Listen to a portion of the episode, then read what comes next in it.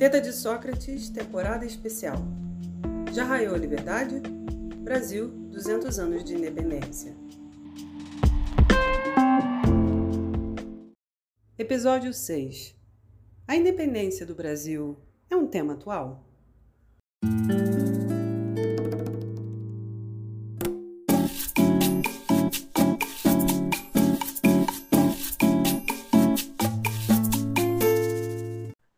Olá, bem-vindos ao Teta de Sócrates, um podcast com bate-papo descontraído com especialistas de diversas áreas das ciências humanas. Vem e deixa a teta te alimentar. Eu sou Sara Correia e com Juliana Magalhães. Oi, oi, gente.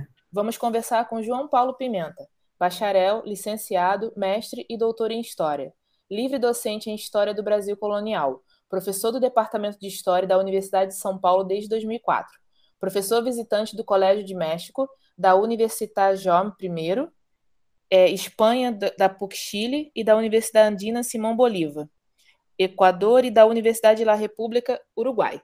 Bolsista de produtividade do CNPq, atua principalmente nos seguintes temas: independência do Brasil, independência da América Espanhola, América Portuguesa, séculos 18 e 19, Império do Brasil, questão nacional e identidades políticas, história do tempo histórico, é vice-coordenador do Lab Mundi USP, que é o Laboratório de Estudos sobre o Brasil e o Sistema Mundial, instituição vinculada à Global History Network, da Harvard University. Foi chefe do Departamento de História da USP. É, acaba de lançar o livro Independência do Brasil pela editora Contexto. João Paulo, a independência do Brasil é um tema atual? Oi, Sara. Oi, Juliana. Obrigado pelo convite. É um prazer bater esse papo com vocês e com todos aqueles que nos seguem. Sim, esse é um tema atualíssimo. E eu digo isso não porque eu goste do tema. Aliás, eu não gosto especialmente desse tema, eu simplesmente o estudo. E já que eu estudo ele faz um bom tempo, eu passei a nutrir uma certa afeição, digamos assim. Mas eu, como historiador, nunca, nunca tive nenhuma predileção por temas. Eu simplesmente estudo temas que eu entendo que são importantes.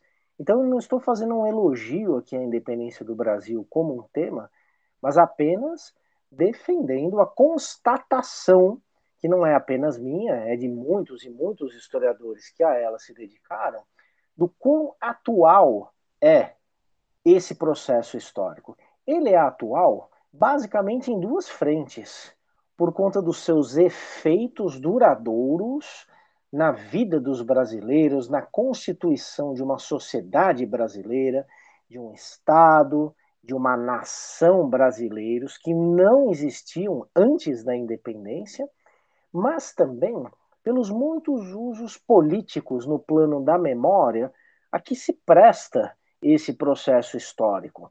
Então a independência ela vem sendo reinventada, apropriada, manipulada, discutida ao sabor das necessidades dos brasileiros nos últimos 200 anos.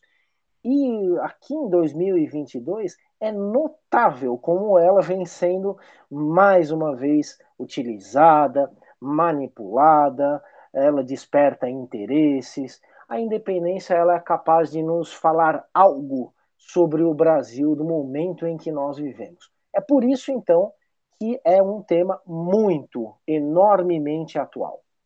E, João Paulo, onde a gente consegue enxergar é, esses efeitos é, na atualidade? Como a gente consegue enxergar esses, esses efeitos? Aonde? Como é que a gente consegue identificar? Um bom ponto de partida, então, para nós identificarmos essa atualidade, esse presentismo, no sentido de se fazer presente, da independência no Brasil, aqui do nosso século XXI, 200 anos depois do processo em si, isto é, do núcleo duro do processo, né? Porque se a independência ela continua a ser reinventada, inclusive no plano da memória, ela é um tema ainda em aberto, um tema ainda em construção. A história da independência ainda se faz ao longo desses 200 anos. Mas um bom ponto de partida eh, reside naquilo que eu chamo de questão nacional. O que é isso, Juliana? A gente poderia definir a partir de quatro pontos: um Estado, uma nação, uma identidade nacional e um nacionalismo. essas quatro coisas, se nós acrescentarmos a palavra, né, depois de cada uma delas, brasileiro, brasileira, nós constataremos a inexistência de qualquer um deles antes da independência. Então não existia um Estado nacional brasileiro, não existia uma nação brasileira, não existia uma identidade nacional brasileira e menos ainda qualquer tipo de nacionalismo brasileiro antes da independência. E a independência, ela não é apenas uma divisora de águas nessa questão nacional em termos cronológicos. Quer dizer, não é porque não existia nada disso antes da independência que nós devemos apenas colocá-la como um marco temporal. Ah, depois da independência, em algum momento, essas coisas começaram a existir. Não. Elas começaram a existir em boa medida, mas não em única medida, em boa medida, mas não exclusivamente, por causa da independência. Então, a independência foi um processo histórico que criou diretamente as condições para o surgimento de um Estado, de uma nação, de uma identidade e de um nacionalismo brasileiros que não existiam antes dela. Então, o Estado. Como que a gente observa, então, esse Estado que se faz presente nos dias de hoje, tributário da independência? Ora, quando nós pagamos impostos, por exemplo, né? cidadãos de bem honestos devem pagar impostos, embora alguns devessem pagar proporcionalmente muito mais do que outros, mas isso é apenas uma opinião que não vem ao caso aqui deste que vos fala. Quando nós pagamos impostos, nós estamos então nos submetendo a um sistema tributário. É um sistema tributário nacional, Existia um sistema tributário, existia uma fiscalidade portuguesa, colonial? Sim, existia. Quando a corte veio para o Brasil, ela aqui chegou em duas levas diferentes, no começo de 1808, existia então, ou passou a existir um sistema tributário adaptado a essa nova condição do Brasil, que não era mais uma colônia, mas ainda estava longe de ser um Estado, uma nação nacionais brasileiros? Sim, houve adaptações. Só que foi a partir da independência, a partir então da, da, da, é, da inauguração formal do Império do Brasil, em finais de 1822, que começou a surgir um sistema tributário nacional vinculado a esse Estado, que no nosso caso adquiriu a feição de um império, o Império do Brasil.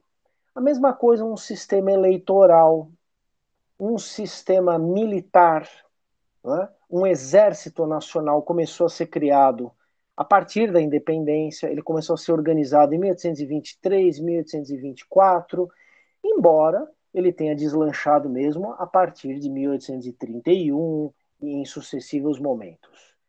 É uma territorialidade correspondente, então, àquele espaço de vigência das leis do Brasil também isso é um atributo de um Estado.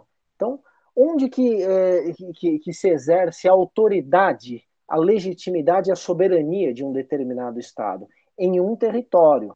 A construção, então, desse território soberano vinculado ao Estado também é uma obra da independência. Então, quando nós observamos um mapa do Brasil, é? esse mapa começou a ser construído como um espaço de jurisdição formal, de exercício de uma soberania política pela independência. E muitos outros exemplos. É que a gente não se dá conta disso. Não é? Então, quando foi criado o, o parlamento brasileiro, ele começou a funcionar em 1826. Então, essa Câmara dos Deputados, com esse Senado, o atual parlamento brasileiro, ele eh, foi criado uh, pouco depois da independência, a partir de uma série de demandas dos projetos políticos envolvidos na independência. Primeira Constituição brasileira, 1824, era um compromisso político também do projeto de independência, o Brasil, então, formasse uma nova ordem política sob a égide do que nós podemos chamar de um liberalismo político. Então, era uma monarquia, era um império, mas constitucionais. Então a nossa vida constitucional brasileira começou lá em 1824, com, na verdade, essa é a outorga da carta, porque a experiência constituinte ocorreu em 1823, nossa primeira assembleia que foi fechada pelo Dom Pedro I, já imperador, e em 1822, antes mesmo da oficialização da independência, já havia um compromisso do Brasil ter uma ordem constitucional, mas ainda dentro é, da lógica política portuguesa. Então, claro que todas essas coisas que eu estou mencionando aqui, elas foram sendo muito modificadas ao longo do tempo e continuam a ser modificadas. Então, a Câmara dos Deputados de hoje não é a mesma coisa do Parlamento Imperial de 1826 e 1827. O Banco do Brasil, que existe hoje, também não é exatamente aquele que existiu naquela época. Mas foi o processo de independência, com as suas muitas linhas de força, que legou à posteridade todos esses braços do Estado, todas essas características constitutivas do Estado Nacional Brasileiro que nós observamos hoje e que eu mencionei aqui. A mesma coisa, então, Sara, Juliana, pode ser dita para uma nação. A nação brasileira não existia antes de 1822. Ela começou a existir a partir das lutas políticas da independência do Brasil. Ela não surge de repente também, assim como o Estado não surgiu prontinho lá, né, no finalzinho de 1822, pumba, está pronto o Estado brasileiro. Não, ele foi sendo construído a partir desse processo de separação política entre Brasil e Portugal. A nação brasileira é a mesma coisa. Ninguém, ninguém, em nenhuma circunstância, se entendia como brasileiro antes de 1822, tomando essa palavra como indicativa de uma nacionalidade, porque não existia essa nação ela foi sendo criada a partir da independência com a ajuda da independência. E a identidade nacional, então, que é uma forma das pessoas se referirem é, como parte integrante de uma nação, também começou a ser construída aí. Ninguém dizia que era brasileiro se referindo a uma nação que não existia, a nação brasileira. E o nacionalismo, finalmente, então, que é uma forma de defender uma nação, supostamente ameaçada por inimigos externos, internos. O nacionalismo é sempre uma arma retórica que mobiliza então certas é, práticas políticas de combate a diferenças, porque argumenta o nacionalismo que essas diferenças estão ameaçando a unidade da nação. Portanto, essas diferenças são provenientes de inimigos os nacionalismos brasileiros completamente inexistentes antes da independência. E são o último fenômeno a chegar a essa tétrade que eu mencionei aqui: o Estado, a nação, a identidade e o nacionalismo. Então, hoje, quando a gente vê manifestações nacionalistas de qualquer tipo, quando a gente vê pessoas que se consideram brasileiras, quando a gente vê uma nação que nos obriga a ser brasileiros, não é? A gente nasce no Brasil então, nossos pais vão lá fazer o nosso registro de nascimento, nosso registro civil. Tem lá uma classificação, nacionalidade, nacionalidade brasileira. Isso foi criado a partir da independência, assim como o Estado. Então, a atualidade da independência está na existência modificada de todos os fenômenos ligados a esses quatro pontos da questão nacional.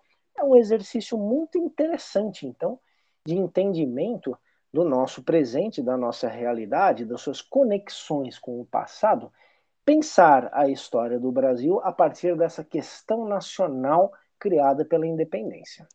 João Paulo, então é possível que todo mundo sentisse os efeitos da fundação da independência e essas experiências em todas as partes do Brasil?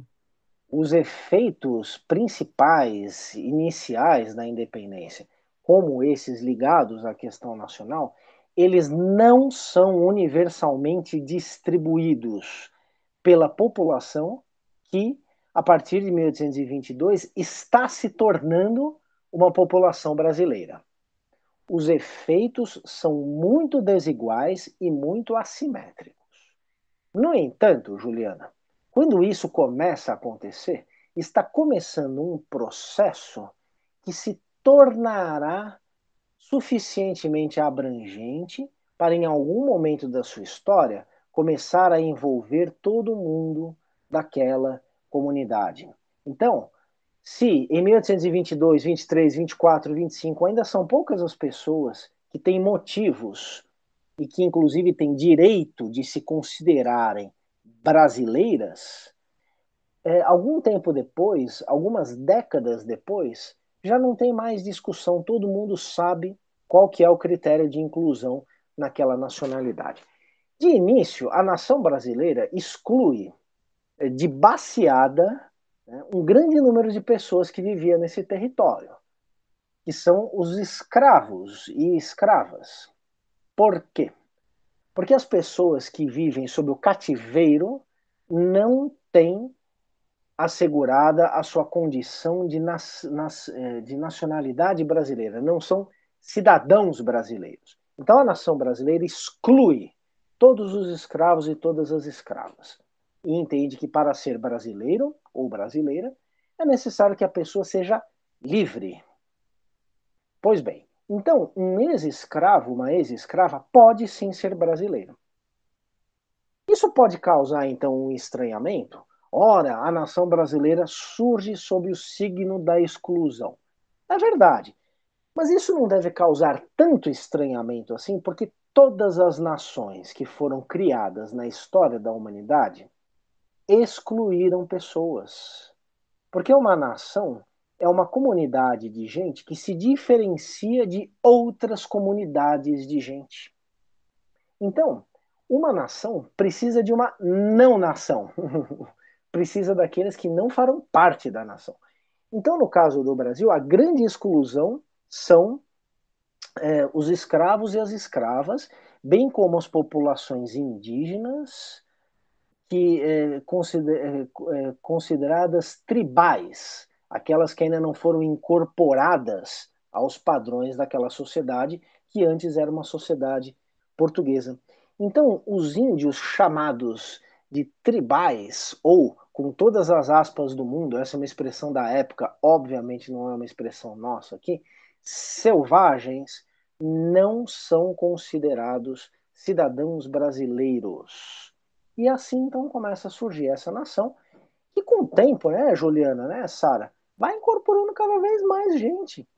Então hoje em dia, não importa se o sujeito é pobre ou é rico, não importa uh, qual que é a, a, a, ascendência étnica dele, não importa qual que é a ideologia, não importa se tem ou não tem religião, nasceu no Brasil é brasileiro, não é?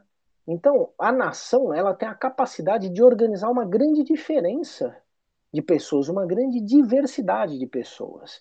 É isso que essa nação brasileira, excludente no seu nascedouro, começou a fazer. E ela é excludente porque ela não inclui os estrangeiros, os de outras nações, segundo critérios que o mundo todo foi passando a adotar ao longo do século, dos séculos XIX e XX. É, professor, talvez, é, desculpa se for falar besteira, mas andando um pouquinho no tempo, é, se der para couber falar, mas assim, como o senhor vê esses, é, ver esses movimentos nacionalistas brasileiros de recentes, né, do século XXI, onde todo mundo, todo mundo é brasileiro, nasceu aqui é brasileiro, mas a gente vê uma, uma nação dividida. E onde os símbolos pátrios, né, tão conhecidos, eles foram, é, tomaram, toma, foram tomados posse por, algum, por um grupo que se acham mais brasileiros do que outros. É, é um reflexo da, da nossa sociedade. Sei que tá, assim, a gente saiu do século XIX para o século XXI, mas talvez continue sendo a nação excludente. A nossa. Veja só, veja só que coisa interessante, né, Sara?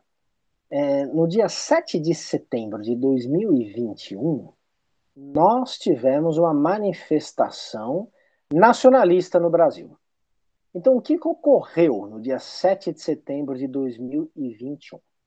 Houve o cancelamento oficial por parte do governo federal das festividades cívicas do 7 de setembro, que entrou para o nosso calendário como sendo o principal marco do calendário cívico referente, então, à independência do Brasil, embora nós, historiadores, estejamos já cansados de saber, cansados no bom sentido. Né? Estamos muito acostumados a conceber que 7 de setembro de 1822 não foi o marco mais importante da independência na época da independência. É um marco de memória que foi construído, reforçado posteriormente. Então ele chegou aos nossos dias como um grande marco da memória nacional. E todo 7 de setembro, então, tem desfile, tem festividade, tem comemoração, tem um monte de programa de televisão, tem entrevista, né? Televisão. Eu estou um pouco desatualizado, né? Eu sou um, um homem do mundo analógico, né? Então, as redes sociais. Né? Há sempre uma grande mobilização em torno do 7 de setembro. Na pior das hipóteses, ele é um dia de descanso, o que não é pouca coisa. Pois bem, então, esse principal feriado nacional, ele tinha sido já suspendido em 2020 por causa da pandemia. Essa maldita pandemia que aqui em 2022 a gente ainda está vivendo. Então, por questões sanitárias. Só que em 2021, a suspensão não foi por questões sanitárias. Foi por interesses pessoais do presidente da República, que substituiu, então, aquilo que tradicionalmente, tradicionalmente sempre foi, desde que isso é feriado, uma obrigação do governo nacional, que é organizar uma agenda de festividades que podem ser laudatórias, podem ser críticas, podem ser inclusivas, excludentes, não importa. Mas o governo federal sempre organiza algo no 7 de setembro. Dessa vez, o governo federal cancelou para substituir por uma manifestação de apoio organizada pelo próprio presidente em apoio ao presidente. Então foi uma privatização do 7 de setembro, um evento muito inédito na nossa história. E por isso mesmo muito interessante para ser observado. Por quê? Porque mostra, Sara, como que a memória da independência ela ainda é poderosa. Então, por que, que o atual presidente da República, atual aqui, vai pessoal, estamos em fevereiro de 2022, por que, que o atual presidente escolheu o 7 de setembro para fazer uma manifestação a favor dele mesmo? Não é nenhuma manifestação partidária, porque ele não tinha partido na ocasião, não era uma manifestação de apoio a ele é, misturada com o 7 de setembro, não. Foi o cancelamento do 7 de setembro e a convocação de uma manifestação de apoio pessoal ao presidente. Por que, que ele escolheu o 7 de setembro? Que, que ele não pegou dia 8 de setembro? Por que ele não pegou dia 10 de outubro? Por que ele não pegou dia 1 de setembro? Porque o 7 de setembro tem uma força no imaginário nacional. E aí, nessa ocasião, então, produziu-se uma manifestação nacionalista. Por que, que é nacionalista? Eu acabei de dizer que foi uma manifestação privada do presidente da República. É porque ele e os seus apoiadores manipularam, se apropriaram, como vem fazendo desde 2018, o que, aliás, já vem ocorrendo também com uns sinais um pouco diferentes desde 2016, 2015, 14, desde 2013 nós temos aí uma apropriação política específica dos símbolos nacionais, de alguns dos símbolos. Então, a bandeira, as cores, o hino nacional e a data, o 7 de setembro. Então, o, a mensagem dessa manifestação de 2021 era a seguinte: o presidente personifica a nação. Quem for contra o presidente é contra a nação. Quem for contra o presidente, sendo contra a nação, é inimigo do Brasil. Sim? O que é coerente com o discurso e com a prática do atual presidente e dos seus apoiadores. Quem pensa diferente é inimigo. Sim? Quem discorda do presidente, ou da política do presidente, ou da política dos seus apoiadores, das políticas, é inimigo e precisa ser excluído. Isso é uma característica típica dos nacionalismos. Sim? Pronto. Então, isso para falar desse nacionalismo aí que foi é, mobilizado é, em 7 de setembro de 2021 e que é coerente com o nacionalismo bolsonarista. Só que ao longo da história do nacionalismo no Brasil, a gente pode falar, Sara, de nacionalismo ali a partir da década de 1830, 1840. Por quê? que para que exista nacionalismo é necessário que esteja definida uma nação e uma identidade nacional. Então, no Brasil, o nacionalismo não cria a nação nem a identidade nacional, ele é criado pela nação e pela identidade nacional. O que, que acontece, então, ali pelos anos 1830, 1840? A nação e a identidade nacionais brasileiras já estão bem consolidadas. E isso faz com que seja possível que pessoas que queiram excluir politicamente, socialmente, fisicamente seus inimigos possam inventar essa coisa típica dos nacionalismos, que são os inimigos internos ou externos. Então, a partir dos anos 30, 40 do século XIX, torna-se recorrente na história do Brasil, começa a se tornar recorrente, que aquele que quer identificar um inimigo o faz como se esse suposto inimigo fosse um inimigo não da pessoa, não do grupo político, não um setor específico da sociedade, mas como se fosse inimigo de toda a nação. Então o Bolsonaro faz isso, a ditadura militar fez isso, não é? Então o nacionalismo é, da, da ditadura militar instaurada pelo golpe de 64, esse nacionalismo é, pintou de inimigo da nação aqueles que eram contra o regime. E a partir de um certo momento, sobretudo, o, os praticantes da luta armada. Ora, o governo Vargas fez isso, se voltou contra os, os imigrantes estrangeiros para reforçar supostamente a nação, mas na verdade para reforçar o seu projeto político e assim sucessivamente. Então, Sara, o que vem acontecendo no Brasil em termos de nacionalismos são disputas. Tem um nacionalismo que é combatido por outras formas, que podem ser nacionalistas ou não, de política, mas na história do Brasil, né, isso eu escrevi num estudo recente que está para ser publicado.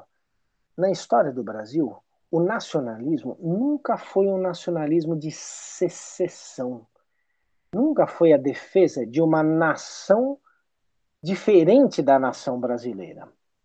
Sempre foi uma arma retórica, oportunista, de invenção de inimigos, de exclusão, de combate, de justificativa, de ações, muitas vezes ilegais, inconstitucionais. Mas o nacionalismo no Brasil nunca foi em nome de uma nação diferente da brasileira a ideia do, dos inimigos é sempre dos inimigos do Brasil, da defesa dos valores do Brasil. Vocês podem dizer, ué, mas isso não é óbvio? Claro que não. Vejam na Espanha, por exemplo. Lá tem nacionalismo basco, tem nacionalismo catalão. É a ideia de formar nações diferentes e divergentes da nação espanhola. Eu conheço um único caso em que foi projetada uma nação diferente da nação brasileira depois da independência, que é o caso da Revolução Farroupilha, de 1835 a 1845. Alguns participantes da Revolução Farroupilha, lá no Rio Grande do Sul, né, que tomou uma parte do Rio Grande do Sul, nem todos, mas uma parte dos é, farroupilhas, eles projetaram uma nação sul-rio-grandense, que seria diferente da nação brasileira. Falaram, então, de uma constituição sul-rio-grandense e de uma nação sul-rio-grandense. Mas mesmo assim, isso não foi aceito por todos os farroupilhas. Mas ali a gente teve um projeto sério de secessão nacional. Eu entendo que foi uma exceção, uma exceção a confirmar a regra. Sempre que os nacionalismos ocorrem no Brasil, eles estão falando em nome do Brasil. Eles estão supostamente defendendo o Brasil contra os inimigos do Brasil. É assim que eu vejo essa questão. É, você falando sobre, é, primeiro sobre o atual presidente e a maneira como ele teve que lidar com o 7 de setembro, eu só pensei na expressão é, muito famosa, ninguém sabe se isso de fato aconteceu, é, do Napoleão Bonaparte pegar a coroa e colocar na cabeça e dizer Le roi c'est moi, o rei sou eu, é um pouco nesse sentido, né? E também a história de que o rei ele comanda, comandava a França mas o cercado da França não passava do seu da sua da sua sala de decisões, em que de fato me lembra um pouco um cercado, um palácio da Alvorada, né? E... É isso aí. Juliana, mas você permi permite um comentário? Claro, óbvio. Veja que coisa interessante. Sim, você fez uma analogia com o cercadinho lá de Brasília, né? E é, o governo Bolsonaro e seus apoiadores, assim como outros governos e outros apoiadores desses governos na história do Brasil, eles percebem oportunidades oferecidas pelo passado para a manipulação desse passado em prol de seus interesses.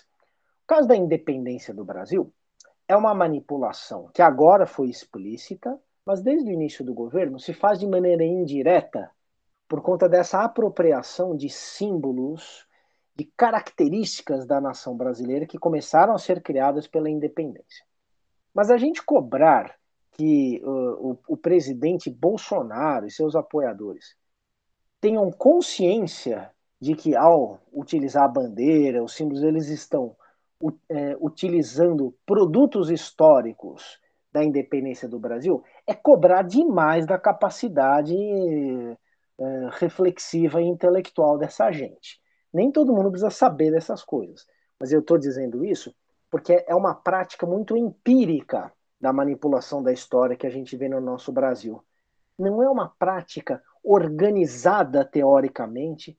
Ela é. Eu, eu não sei nem se ela é sistemática, eu tenho dúvidas. Eu acho que ela é oportunista, que é uma prática absolutamente empírica dessa manipulação, não é? Então, é interessante porque quando a gente pensa nesses fenômenos, nós estamos pensando nas relações da nossa sociedade com o poder, não é? Então, os nacionalismos no Brasil, eles traduzem não apenas os nacionalismos, mas outros fenômenos da questão nacional e outros subprodutos da independência, traduzem estados de espírito dos brasileiros. É por isso que nós, historiadores, nós precisamos observar essas coisas né?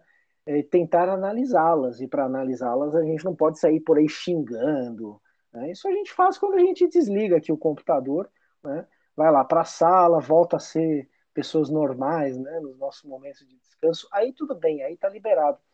Mas, como historiadores, repito, a gente está vivendo um momento muito interessante de observação desses fenômenos que se que remontam a independência e que atestam a atualidade da independência do Brasil. É, e até falando um pouco do que você acabou de mencionar, é, eu queria que você falasse um pouco sobre, é, já que a gente falou sobre as apropriações, sobre os mitos.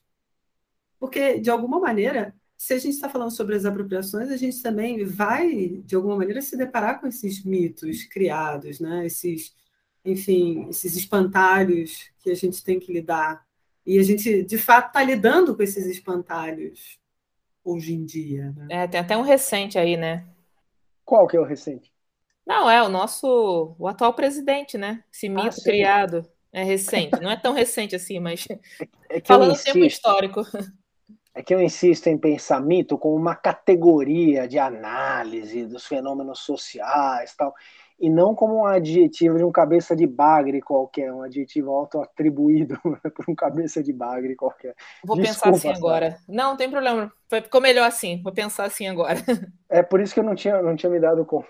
Assim também é muito mais saudável, né? Com certeza. Até para o historiador. Olha, se nós pensarmos aqui um mito de uma maneira preliminar, é claro que essa discussão ela pode ser aprofundada, ela pode ser refinada, inclusive com a contribuição de muitas disciplinas, ou de diversas disciplinas das ciências humanas. Mas se nós entendermos um mito como uma autoimagem é, parcialmente distorcida que uma sociedade faz de si mesma, atendendo a certas demandas dessa sociedade. Veja, então eu estou dizendo que os mitos eles são distorções parciais da realidade, mas eles têm que partir de realidades o mito não pode ser uma completa invenção. Senão ele se torna inverossímil. Senão ele se torna pura fantasia. E se ele deixar de ser verossímil, esse mito vai perder a sua capacidade de atender às necessidades que fizeram com que ele surgisse. Então, o mito é uma parcial distorção da realidade é, criada pela própria sociedade que precisa, então, desse mito para alguma coisa. Dessa maneira, eu vejo dois grandes mitos em torno da independência do Brasil.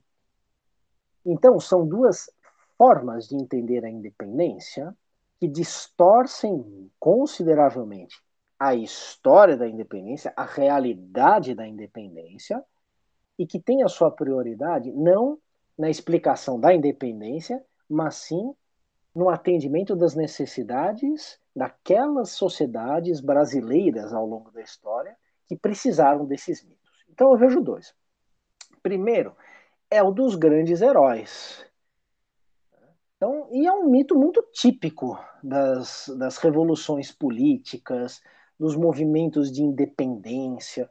O Brasil não é o único que inventou seus grandes heróis no século XIX ou em outros períodos. Então, essa concentração indevida da história em indivíduos aconteceu já é, com a independência, quando a independência ainda estava em curso. Por que, que a história não se explica né, pelo exagero das ações individuais? Porque nós sabemos, devemos saber, eu digo nós, historiadores profissionais, e devemos ensinar isso para, é, para os não profissionais da matéria, nós sabemos que as grandes coisas na história da humanidade, elas são construções mais coletivas do que individuais. Nenhum indivíduo, por mais especial que seja, por mais sensacional, por mais ponto fora da curva que ele seja, ele consegue criar grandes coisas na história. Essas grandes coisas, as coisas profundas, impactantes, transformadoras, elas são sempre fruto de ações coletivas, muitas vezes desordenadas e quase caóticas.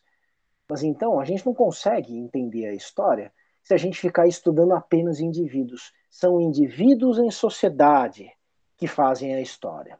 Claro que os indivíduos têm o seu peso, mas eles têm o seu peso de acordo com as condições de ação que a sociedade oferece a eles. Isso é uma coisa. Então, exagerar nos indivíduos é distorcer a história, é impedir a compreensão da história, a explicação da verdade. Além disso, a ênfase excessiva nos indivíduos, ao dar ênfase excessiva a atributos pessoais, flanqueia as portas, é, franqueia as portas das sociedades para os autoritarismos. Por quê? Porque legitima indivíduos supostamente especiais. Portanto, supostamente é, é, autorizados a exercerem o seu poder individual, o seu poder despótico. Então, não apenas a ênfase excessiva nos indivíduos distorce a história, como ainda é um desserviço à democracia. É sempre um dispositivo que é, margeia perigosamente com os autoritarismos. Bom, tudo isso então para dizer que, como muitos outros casos de manipulação da história na humanidade, a independência do Brasil, ela começou a ser contada com uma ênfase enorme no, no Dom Pedro I, no José Bonifácio, né, em alguns outros indivíduos da época, o Dom João VI, evidentemente, alguns outros que hoje são menos conhecidos, mas que foram objeto de construção, então, de uma memória muito forte. Por exemplo, o Joaquim Gonçalves Ledo, é, de certa forma o Cipriano Barata, e por aí vai. Não é? é e é interessante como que é, os brasileiros, muitos brasileiros, eles continuam a insistir nesses mitos aí. E eu dou um exemplo para mostrar por que, que os mitos eles são necessários. Eu não estou dizendo que eles sejam bons, eles são distorsivos. Eles são muitas vezes mentirosos, eles podem fazer coisas muito ruins para uma sociedade que acredita neles. Mas os mitos eles só existem porque a, sociedade que os criou viu neles alguma necessidade. A gente está observando aqui, pessoal, nesse contexto do bicentenário, uma espécie de delírio coletivo em torno da Dona Leopoldina? Maria Leopoldina de Habsburgo, que foi a primeira mulher do Dom Pedro I. Esse delírio coletivo é, resulta numa tentativa que só pode ser desastrada de colocar a Leopoldina como se ela tivesse sido uma figura ou a figura de ponta no projeto de independência. Do ponto de vista da explicação histórica, isso é, repito, um completo delírio.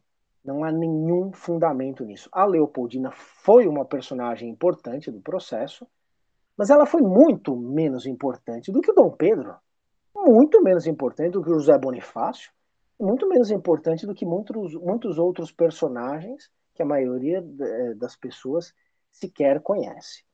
Ela foi importante, mas ela não foi artífice da independência do Brasil, ela não foi protagonista da independência do Brasil. Tem gente por aí dizendo até que, eh, às vésperas do dia 7 de setembro, a Leopoldina assinou, então, uma, uma carta, ou escreveu uma carta eh, dizendo para o Dom Pedro: Olha, meu querido, é, é, it's now or never, né? Que nem cantaria o, o Elvis Presley, né? É agora, tem que fazer a, a independência do Brasil. Então a Leopoldina que deu um empurrãozão lá, ó, oh, Dom Pedro, faça a independência. Né? Isso não tem nenhum fundamento na história, mas tem um fundamento nos mitos. Porque hoje em dia nós estamos num processo, aliás, diria eu, altamente positivo, altamente positivo, de valorização do papel das mulheres na história. Ótimo que assim seja. Mas aí as pessoas saem correndo em direção a certas personagens femininas como se elas tivessem sido aquilo que elas não foram. Então a Leopoldina está se tornando uma espécie de heroína da independência nesse bicentenário, é, alçada a essa condição por aqueles que, como nós, né, posso falar por todos nós que estamos aqui nessa sala, né, defendemos, claro, obviamente, é, não apenas o protagonismo das mulheres na história, mas o protagonismo das mulheres no, no tempo presente? Com todos os seus direitos, etc. E tal. Só que a Leopoldina não foi isso.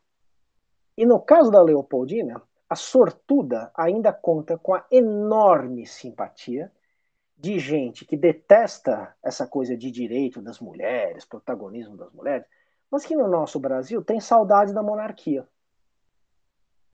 Então, os monarquistas no Brasil, que não são poucos, eles adoram a Leopoldina. Por quê?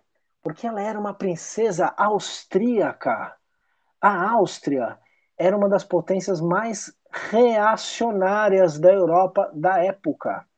Fazia parte da Santa Aliança, que foi aquele acordo entre potências europeias para desintoxicar a Europa das heranças do, da França napoleônica, que à época se entendia como sendo a França revolucionária. Então Leopoldina era uma princesa reacionária, né? enormemente conservadora, que apoiou a independência do Brasil, apoiou, porque ela achava que pelo menos se ela apoiasse, ela ajudaria o Brasil a não ser uma república porque a coisa mais abominável que poderia acontecer é que o Brasil se tornasse uma república democrática e popular. Então, Leopoldina ela era inimiga da democracia nos padrões do século XIX. Né?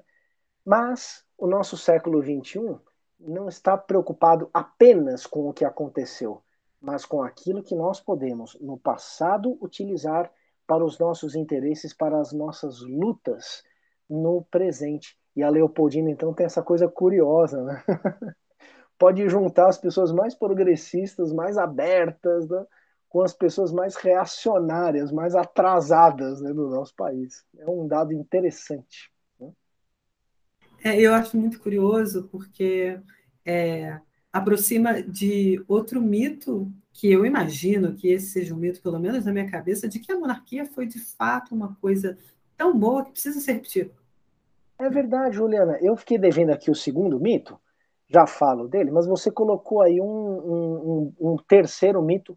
Eu acho que ele não tem o mesmo peso. Esse é um mito meio recente. Né? Esse da ênfase nos indivíduos é um mito que é regular na história das apropriações da independência, e tem um outro que eu vou falar que também é. Mas eu comento esse mito, que esse é um mito interessante também, não é? é no ano passado, eu vi isso pela primeira vez, bom, nas redes sociais, né? Só podia ser. Não sei exatamente que suporte específico, mas começaram a falar por aí que nos tempos da monarquia o Brasil chegou a ser a quarta economia do mundo. Vocês já ouviram falar nisso daí? Mentira. Mentira. Não é um transe coletivo, como o caso da Leopoldina, né? Porque, como eu expliquei, a Leopoldina tem apoiadores em muitas partes. É só monarquista que é capaz de acreditar, hoje em dia, que lá no século XIX o Brasil foi a quarta ou quinta economia do mundo. Isso é uma mentira deslavada. O Brasil não era nem uma potência industrial, estava né? longe dessa posição.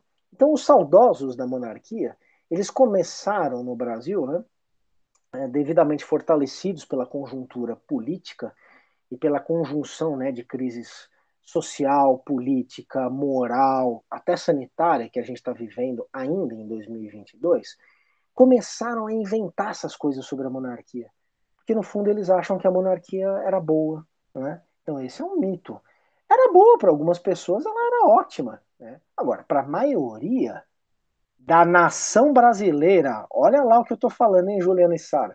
Eu não estou nem falando para os excluídos da nação, mas para a maioria da nação brasileira, ela não era boa, não. Não estou dizendo que a república tenha sido boa também, mas boa a monarquia era mesmo para alguns. E hoje em dia, continua sendo boa, embora ela não exista mais, para um, também um grupo restrito, bem menor do que era esse grupo lá no século XIX. Mas eu ia me referir então a um outro mito, que é o mito da independência pacífica. É a ideia de que a independência transcorreu sem guerras, sem enfrentamentos militares, sem derramamento de sangue, sem violência, e que nada, e que tudo não passou de um grande acordo entre elites para manter as coisas do jeito que elas estavam. O acordo entre elites para manter as coisas do jeito que estavam é uma parte verdadeira do processo de independência, é uma parte, mas não é a única e nem a dominante. A independência teve um monte de tipos de enfrentamentos. Teve derramamento de sangue, teve gente morta, assassinada, por questões políticas, e teve guerra. Guerra entre exércitos. Guerra clássica, numa escala muito significativa. Então, essas guerras ocorreram na província da Bahia, na província do Maranhão, na província do Piauí e na província cisplatina, que hoje corresponde, grosso modo, ao Uruguai, mas que na época era uma província do Império Brasileiro, capital em Montevidéu. Então, nessas províncias todas, teve guerra de independência. No entanto, no entanto, os próprios protagonistas, alguns dos protagonistas da independência, enquanto eles estavam fazendo essa independência, eles começaram a inventar que eles estavam fazendo o melhor dos mundos, que eles estavam colocando o Brasil, então, no cenário das nações, entre aspas, termo da época, civilizadas, só que de uma maneira superior à imensa maioria das outras nações que já existiam, sem derramamento de sangue. Então inventaram, ó, oh, tá tendo guerra por aí, o pau tá comendo, mas é sem derramamento de sangue. Então, a, a retórica da independência pacífica foi uma criação da própria independência, que passou para os historiadores, que passou para o ensino de história, que se esparramou pela sociedade brasileira e tem muita gente que acredita nisso até hoje. E aí o mito foi extrapolado. Não apenas a independência teria sido pacífica, como a história brasileira seria pacífica. Não é, Juliana e Sara? E aí a gente olha para a nossa história e a gente vê violência em todo lado, derramamento de sangue em todo lado, guerra de monte. E muita gente ainda acredita que nada disso é muito importante, porque o brasileiro ele é pacífico, ele é conciliador. Então, esse é um mito, um grande mito da independência. A independência foi um processo violento de enfrentamento, se mais ou menos do que outros, não importa. Porque eu digo aqui aos que estiverem nos seguindo, né, nesse podcast, as escalas na história, elas podem ser úteis para a gente entender algumas coisas, as comparações. Mas a gente não pode desrespeitar as escalas próprias de cada um dos fenômenos, de cada um dos acontecimentos que nós estamos observando. O que eu quero dizer com isso? Se a gente começar a dizer que as guerras de independência não foram importantes, porque elas foram menos destrutivas do que as guerras napoleônicas, a nossa conclusão será de que só existiu uma guerra na história da humanidade, a Segunda Guerra Mundial, que ela foi a maior de todas. Aí tem gente que fala que a ditadura no Brasil foi uma ditadura suave, essa de 64. Por quê? Ah, porque no Chile, aqui uh, assassinaram aí uns 500 pessoas, e no Chile assassinaram 3 mil. Aí na Argentina assassinaram 30 mil, então a do Chile também não foi ditadura. E aí a gente chega no Camboja, do Khmer Vermelho. Aí, sei lá, assassinaram 3 milhões de pessoas. Ah, ainda não teve nenhuma ditadura nos anos 70 no mundo, só no Camboja. Isso seria uma maluquice. Então, a gente tem que entender o tamanho das coisas pelas próprias coisas, muito menos do que ficar comparando o tamanho delas com outros tamanhos de outras coisas, tá bom? Então, levemos a sério a dimensão conflitiva, violenta da independência do Brasil, simplesmente porque foi assim. A gente não ganha nada, né? os historiadores da independência não ganham um centavo a mais afirmando isso. Apenas estamos respeitando a história. João Paulo, é, antes da gente terminar, é, uma pergunta que eu acho que é importante a gente saber é, de você é sobre esse mercado cultural que a gente tem visto, já que a gente está falando sobre mitos, sobre a construção dessas ideias comparativas muitas vezes loucas, como é que o mercado cultural ele acaba se apropriando de certas ideias, sejam elas certas ou erradas, seja inclusive é, do mito da Leopoldina, enfim, como é que como é que o, o, o brasileiro médio, né, que não é historiador, não tem contato, é leigo, é, lida com, esses, com conhecimento produzido, é, ou pelo menos que circula sobre independência? No geral, as obras, isso estou falando de livros, estou falando também de matérias de imprensa, estou falando de, de minisséries, de novelas, de filmes, quando abordam a história da independência do Brasil, abordam de uma maneira muito ruim, é claro que no caso de um, de um filme, de uma, de uma telenovela, a gente tem que considerar que são criações artísticas. Aí os seus autores, diretores fazem o que quiserem, enredo de escola de samba, não tem nenhum compromisso com a verdade.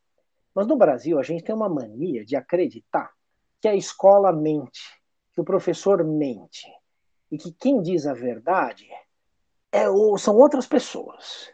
Então a novela faz lá uma criação artística, inventa o que quiser e tá tudo certo, tem que inventar mesmo.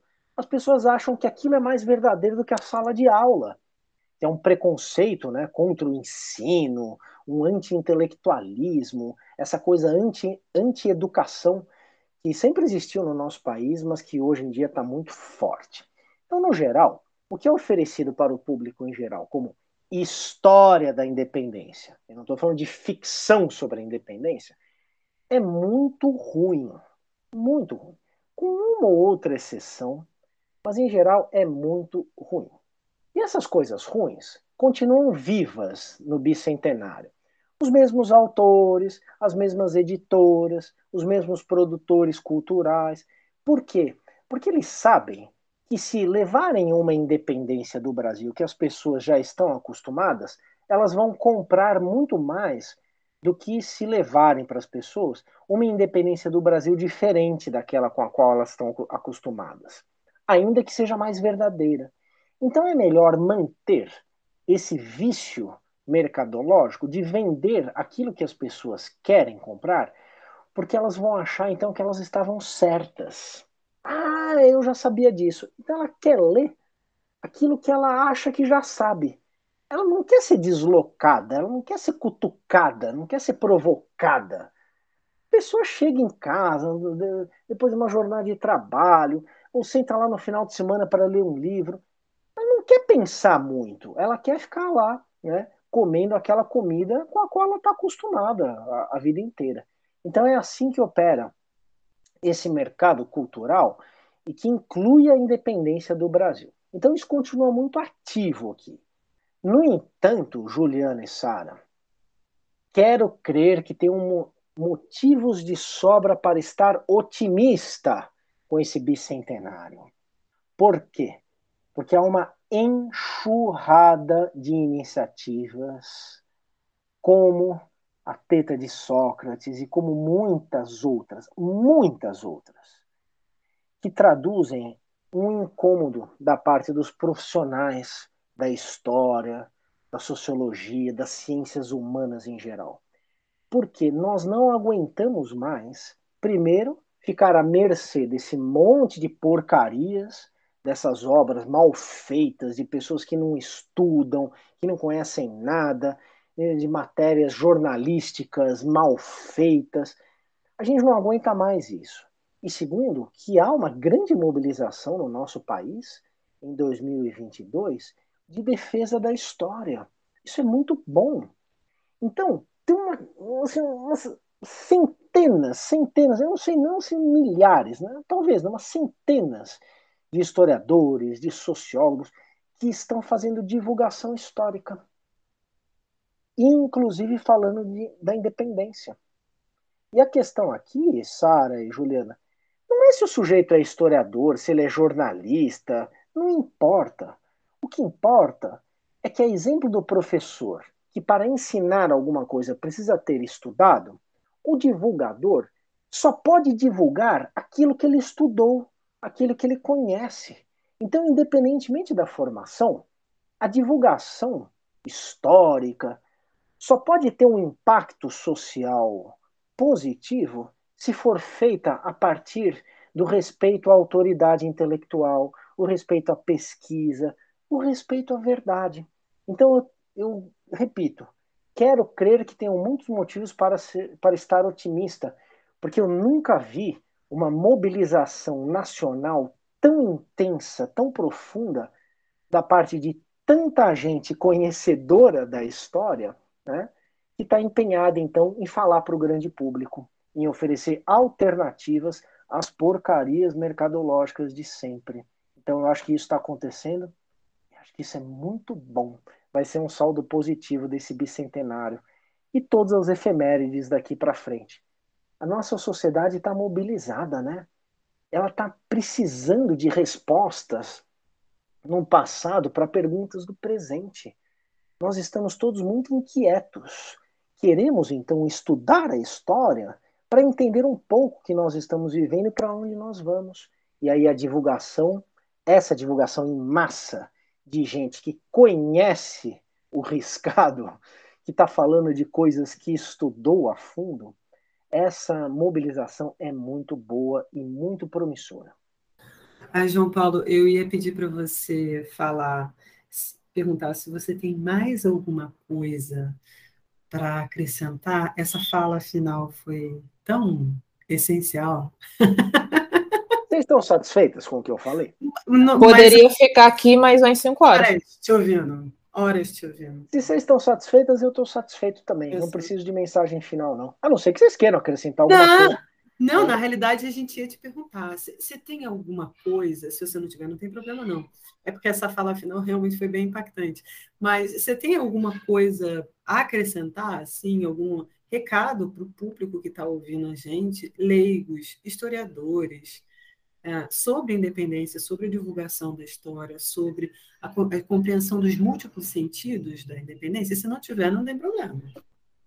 Ó, eu vou falar uma coisinha aqui.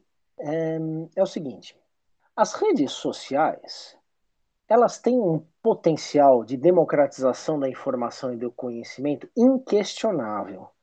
No entanto, elas vêm provocando, isso também é evidente e inquestionável, elas vêm provocando uma crise do conhecimento, um esvaziamento da autoridade científica, da autoridade intelectual.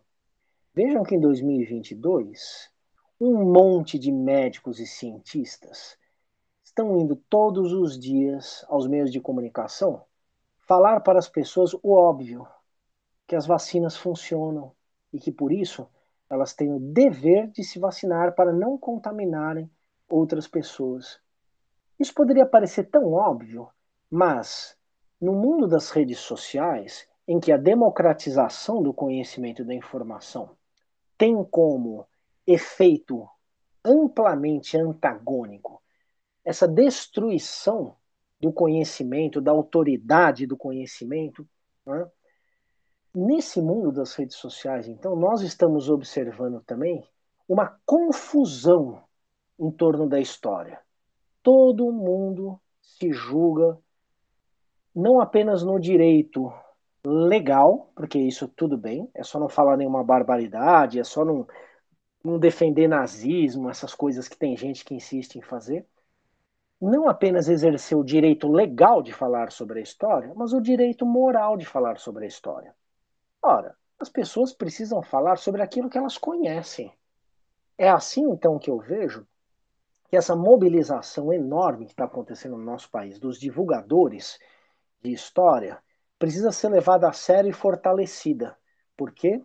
Porque ela está sendo tocada fundamentalmente não é por gente interessada em ganhar dinheiro, embora ganhar dinheiro também faça parte da vida, né? Bom, mas não é essa a principal motivação. É realmente impactar positivamente a sociedade, levando a ela o que para nós historiadores é lição de primeira semana de aula do primeiro ano do curso de história. É o respeito à verdade.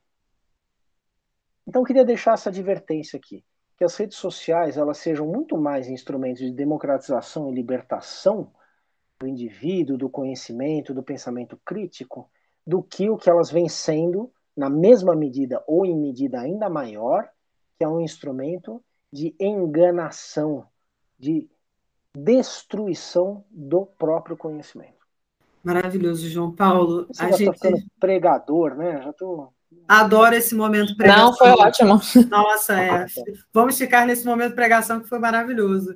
João Paulo, a gente não tem nem como te agradecer por aceitar o convite, por vir aqui falar com a gente sobre esse assunto tão importante. E bem, eu acho que depois dessa é importante agora que a gente chame as dicas. Vamos para as dicas? Antes da gente ir para as dicas, além de agradecer o João Paulo, a gente convida você que está ouvindo a gente a ir lá no nosso Instagram, fazendo bom uso das redes sociais, né, João Paulo? Porque a gente tem que fazer. Vá lá no nosso Instagram, fale bem, fale mal, mas fale da gente, porque é importante o nosso nome estar na praça, mas sabendo que nós fazemos uma divulgação bacana sobre o que você precisa saber sobre história, conversando com gente que entende do babado.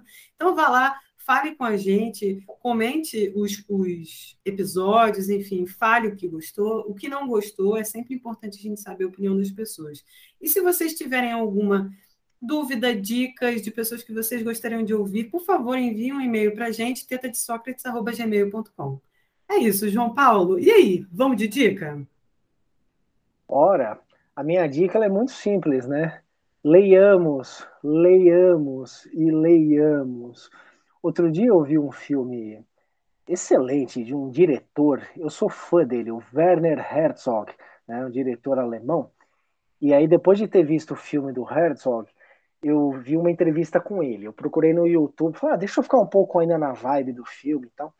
E numa entrevista, é, era uma entrevista para a BBC, é, o entrevistador perguntava: é, Senhor, o que o senhor diria para um, um cineasta iniciante? O que fazer para ser um grande cineasta? E ele disse, em inglês, né? Read, read, read, read. Falou quatro vezes. Eu digo a mesma coisa, não apenas para quem quer ser historiador, porque eu sei que esse aqui não é um, um, um, programa voltado apenas para estudantes de história, para historiadores, mas para o público em geral. É um programa super inclusivo é, as pessoas que querem estudar, que querem entender um pouco o mundo que elas vivem, precisam ler. E a leitura não pode ser é, chamadinha é, de, no, no celular rápida, não pode ser uma passada de olho rápida pelo Instagram. Essas coisas podem ser interessantes para outras finalidades, mas se realmente a gente se interessa por história, se realmente a gente quer ver como que a história pode explicar o mundo que nós vivemos, não tem outra saída. nós precisamos ler, estudar, e a leitura é o caminho. Então essa é a minha dica, tá bom? Sempre um livrinho, se for lá no, no tablet, no celular, eu particularmente não gosto, mas entendo que possa ser assim, que seja uma leitura atenta, que seja uma leitura calma, meditada, porque podem acontecer coisas maravilhosas aí, já que quem está ouvindo aqui esse programa se interessa pela história. João Paulo, e se eu quiser ler os livros do João Paulo, quais são os principais livros do João Paulo? Para a gente dar dica aqui, se a galera conhecer. Eu gostei demais desse prof. Me diga ah, aí os livros. Então, é, eu, eu, eu gosto de escrever, né? Uma vez que eu tenha dominado a matéria. E recentemente, já que a gente tem que ficar enfiado dentro de casa, né? Esse inferno, aos poucos a gente vai saindo e tal mas os últimos anos eles foram anos muito difíceis para mim e para a imensa maioria da humanidade, mas eu aproveitei para escrever. Então eu escrevi dois livros que podem interessar aqui aos nossos ouvintes, porque eu escrevi os dois em uma linguagem relativamente simples, numa linguagem que busca atingir hum, o público em geral. Claro, é o público um mínimo de repertório, com um mínimo de vocabulário, mas não, é um, não são livros completamente acadêmicos, duros. Então, o primeiro é Independência do Brasil. A Sara já mencionou esse livro, publicado em 2022 pela editora Contexto. É uma, uma espécie de um manual é, explicando o que foi a independência do Brasil e é, discorrendo sobre o seu presentismo, isso que eu fiz aqui em alguns minutinhos, eu faço lá no, no livro, tá? Independência do Brasil, Editora Contexto 2022. E no final de 2021 saiu um, um livro meu chamado O Livro do Tempo, dois pontos, uma história social, pela Edições 70 no Brasil, não editora portuguesa. O Livro do Tempo, dois pontos, uma história social. Esse é um livro grande, tem 500 e tantas páginas, mas eu procurei levar o, o leitor para uma viagem, é, ao mesmo tempo agradável e inquieta, é, sobre as formas como a humanidade pensou, viveu e representou isso que nós chamamos de tempo. Então eu dou algumas respostas bastante objetivas para o que é o tempo e o que continua a ser o tempo no mundo em que nós vivemos. Então, o tempo não é uma única coisa, né? O tempo é aquilo que homens e mulheres pensam, vivem e fazem com o tempo. Então lá eu falo sobre calendários, eu falo sobre relógios, eu falo sobre a ideia de que o tempo está correndo, de que o ano está acabando muito rápido, eu falo sobre ideias de futuro, falo sobre ideias de passado, falo um pouco sobre a forma como a humanidade morre ao longo da história, como que isso é uma forma de viver o tempo. Cito filósofos, falo um pouco de literatura e como toda essa gente pensou e continua a pensar o tempo, tá bom? Então fica aqui uma uma referência se alguém quiser aí seguir por esse por esse caminho e falar um pouquinho mais aí com, a, com os meus temas de estudo, tá bom? Maravilhoso. Bem, João Paulo, a gente também dá algumas dicas, não tão importantes como a sua, mas a gente também dá. Sara, qual que é a dica que você dá? Hoje vou ficar com dica, é um, um projeto do também do INCT Proprietas, que é o Observatório do Negacionismo. Tem uma página, ele está novinho, fresquinho, então eu recomendo seguirem. No Instagram é, é observatório.do.negacionismo. Então, eles vêm trabalhando algumas notícias que, que têm saído nos últimos anos e mostrando o que tem é, o fake por trás da, dessas, dessas notícias. Então, para quem está interessado, eu acho que é importante, né? Mais uma página aqui que está na rede social. É, tem, a, tem, tem a página também, mas assim, para a moda do Instagram. Quem puder seguir. É, e cada dia tem um, um tema que eles fazem uma publicação e são os pesquisadores do, do Proprietas que, que estão à frente desse projeto. Então, quem puder. E é, é isso, hoje eu vou ficar só com essa página do porque acho que já esgotei, então tem que ver série nova. Tô lendo um livro super light, posso dar de, acho que eu já dei dica, que é o Fahrenheit 451. Então, é só para, sim, é bem light. Mentira, não é light não, mas faz parte, gente. Vamos ler, como o professor falou, vamos ler para nos ajudar a entender esse mundo ou não, mas enfim. Então, fica isso. E você, Ju? Quais são suas dicas? Bem, as minhas dicas são os filmes do Herzog, que eu adoro, já que o João Paulo falou. Aguirre, a Cólera dos Deuses, Fitzcarraldo. Acho que eu já mencionei alguns filmes do Herzog no podcast, mas vou mencionar de novo porque eu gosto dele. O Homem-Urso, que, enfim, me deu nervoso demais no final. Entre outros filmes, ele é um diretor curioso, no mínimo. Né? É, e eu vou dar a dica de um é, documentário que eu vi recentemente chamado Portunhol, da Thaís Fernandes. Eu assisti ele no MUBI e é um documentário que pensa é, sobre fronteiras. O João Paulo falou sobre fronteiras e ele pensa sobre as pessoas que vivem nas fronteiras, como elas dialogam, como é que, quais são as línguas que elas falam e como é essa vivência misturada dessas pessoas. É super curioso, é um, é um documentário muito carinhoso, aliás, e eu gostei demais porque o meu marido é uma dessas pessoas que vive entre fronteiras. Meu marido foi criado na Bolívia, fala português, é, foi educado em inglês, então ele é essa pessoa de fronteira. E ver esse filme, é, é, enfim, nas telas, né, ver como é que essas fronteiras, segundo as pessoas, mais une do que desune, é muito bacana. É, gostei demais. E o João Paulo também falou em um momento sobre ditadura. Eu vou, eu vou falar sobre um podcast eu acho que eu já citei ele, mas eu acho que vale a pena de fato ouvir, porque eu acho que ele é um trabalho bem importante, um trabalho jornalístico interessante, que é o podcast Vala de Perus, sobre a Vala de Perus, com mais de mil mortos que foram considerados mortos da ditadura. Enfim, é um podcast muito interessante e conta um pouco sobre essa história que ninguém conta, que são justamente esses mortos da ditadura. Enfim, é isso. Bom, obrigado, João Paulo, por ter aceitado. Como a Gil bem falou, a gente tem nem palavras para agradecer. Foi, foi muito legal. A, com essa temporada, só posso dizer que a história, história do Brasil está ficando até interessante, a parte de Império. Confesso que não. Claro, pode falar. Não, eu agradeço, agradeço demais a vocês. Parabéns pelo trabalho. É, obrigado pelo convite. Deixo aqui um abraço, então, para Sara, para Juliana. Manda um abraço para esse tal de Sócrates aí, dizem que é um cara legal também. Tá?